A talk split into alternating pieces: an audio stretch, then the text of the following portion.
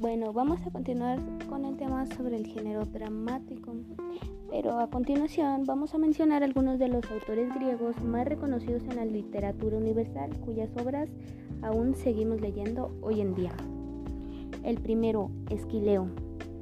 Fue el primero de la triada de grandes dramaturgos Esquileo, Sófocles y Eurípides, que a lo largo del siglo V a.C. llevarían la tragedia griega a su máximo esplendor.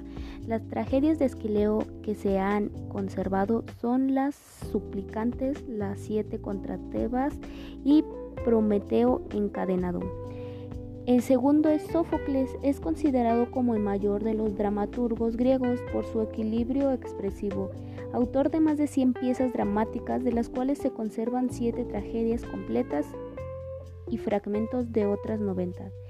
El tercero es Eurípides, sus obras fueron criticadas dado su carácter anticonvencional y por su independencia de los valores morales y religiosos. De las más numerosas obras atribuidas a Eurípides se conservan 17 tragedias y un drama sátrico.